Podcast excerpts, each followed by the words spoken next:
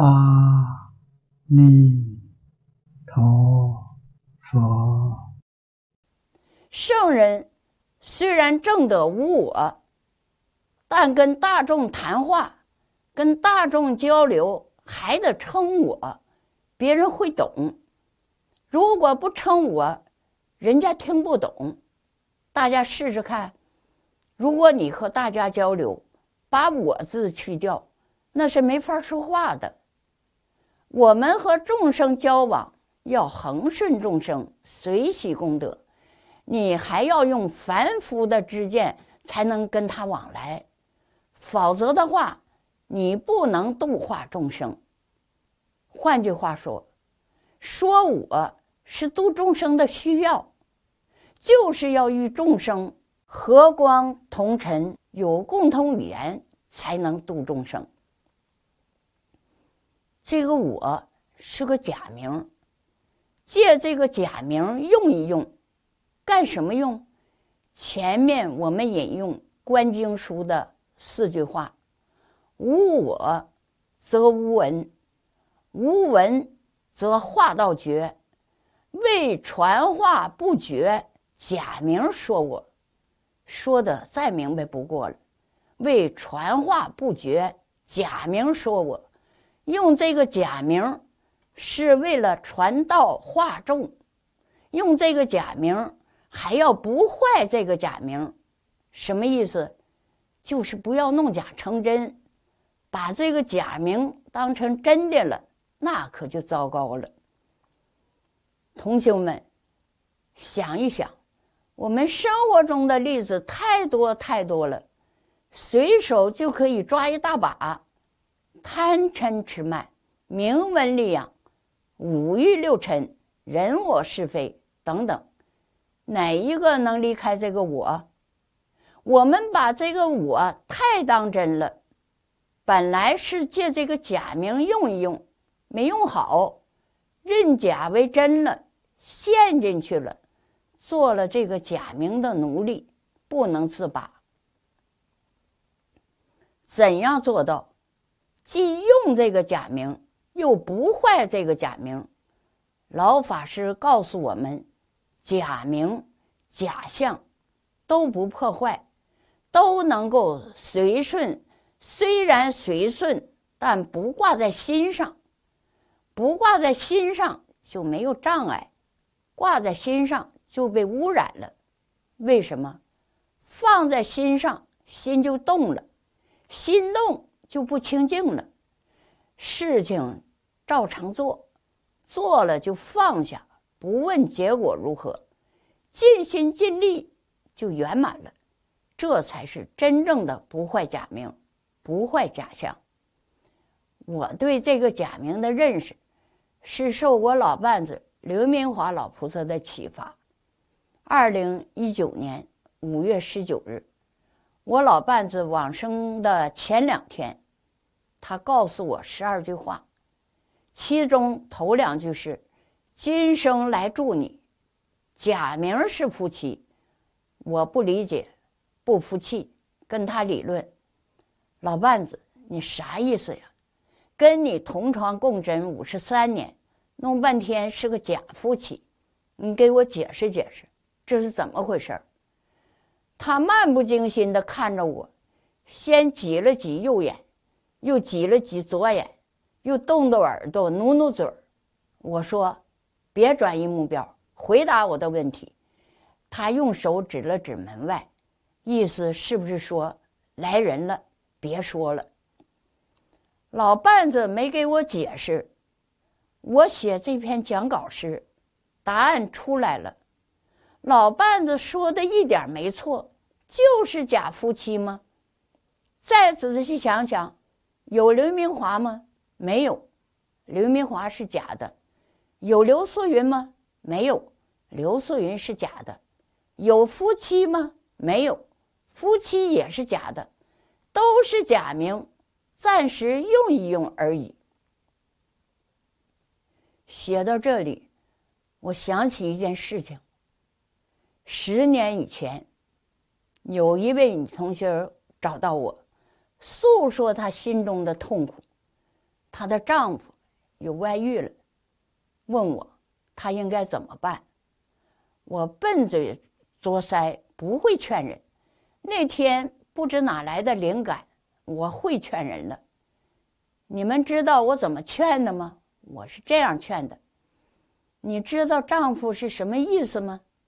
她说：“丈夫就是老公。”我说：“那是现代人的称呼，古时候称夫君。”我说：“我对丈夫这两个字是这样解释：丈表长度，在这里表距离；夫就是夫君的意思。”合起来，丈夫就是一丈之内是你的夫君，一丈之外愿意是谁的是谁的。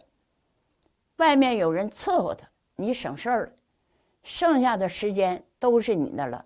好好念佛呀，这不是一件好事吗？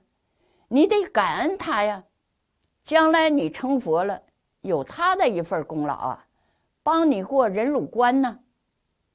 这个女同学听了我的解释，先是目瞪口呆，然后笑了，说：“刘老师，你的解释怎么这么与众不同啊？头一回听说丈夫是这样解释的。”我说：“我是一朵奇葩，解答问题也奇葩。”有同样遭遇的同学们，听了这一段故事，有何感受啊？能不能从中得到点启发呢？有的同学遇到这样的问题，过不去这个坎儿，自己折磨自己，痛不欲生；有的人采取死看死守的方法，看手机、看人，多愚蠢呐！你能看得住吗？你能看得住他的身，但你能看得住他的心吗？况且，他的身你也未必能看得住。还有的人哭闹、哀求，我认为都不可取。你越是这样，人家越瞧不起你，你说是不是？这次听了假名假相，听明白了，你就知道该怎么办了。送大家四句话。傲气不可有，骨气不可无。人若无骨气，人前难抬头。下面给同学们讲一个关于骨气的故事。有一对夫妻，可以说是青梅竹马吧，两小无猜，一起长大。成人以后，成为恋人。继而成为恩爱夫妻。婚后十年，妻子生了两个儿子，一个女儿。虽然不是什么富贵之家，但有儿有女的五口之家，也称得上幸福美满的小康之家吧。过了几年，丈夫发达起来了。成了千万富翁，飞黄腾达了。丈夫有了新欢，忘了旧爱，和妻子提出离婚。妻子面对现实，沉着冷静，不卑不亢，不哭不闹，答应丈夫同意离婚。丈夫没有想到。妻子这么快就答应离婚，他喜出望外。可能是心有愧疚吧。他要用钱摆平这件事。他答应给妻子一笔为数不菲的分手费。妻子告诉他：“我和你恋爱结婚，爱的是你这个人。”不是爱你的钱，况且那时你也没有钱。妻子只提出一个要求：为了孩子的良好教育，为了孩子的健康成长，我要把三个孩子带走。丈夫沉思片刻，说：“那好，我可以给三个孩子一大笔赡养费，让你们娘儿几个生活无忧。”妻子说：“那也不必了，我会把三个孩子养大成人的。”妻子带着三个孩子离开了这个伤心之地。到了另外一个城市，打工谋生。后面的事，大家都能想象得出来，该有多难呢？妈妈虽然辛苦万分，但看到三个懂事的孩子一天天长大，就是天塌下来，妈妈也得顶下来呀。苍天。不负有心人。三个孩子长大成人了，他们不但读完了大学，而且有两个孩子读了博士，一个孩子读了硕士。伟大的母亲培养出了三个优秀的孩子。后续的故事，你们听了可能会更加感动。又过了若干年，大儿子成了一家大公司的总裁。有一天，公司来了一个人，自称是总裁的父亲。工作人员把他带到了总裁办公室。这么多年没见面，彼此都感到很陌生。儿子把这事。告诉了妈妈，妈妈说：“我去看看吧。”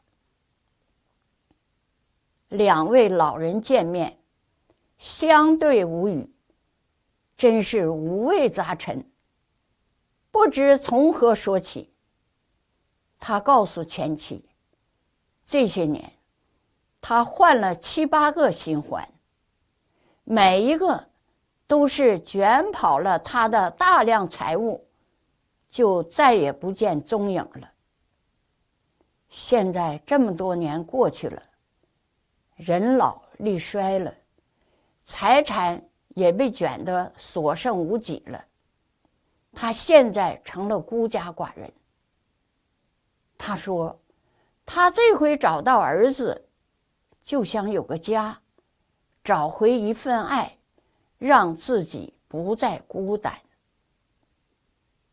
最后的结果，你们该猜到了吧？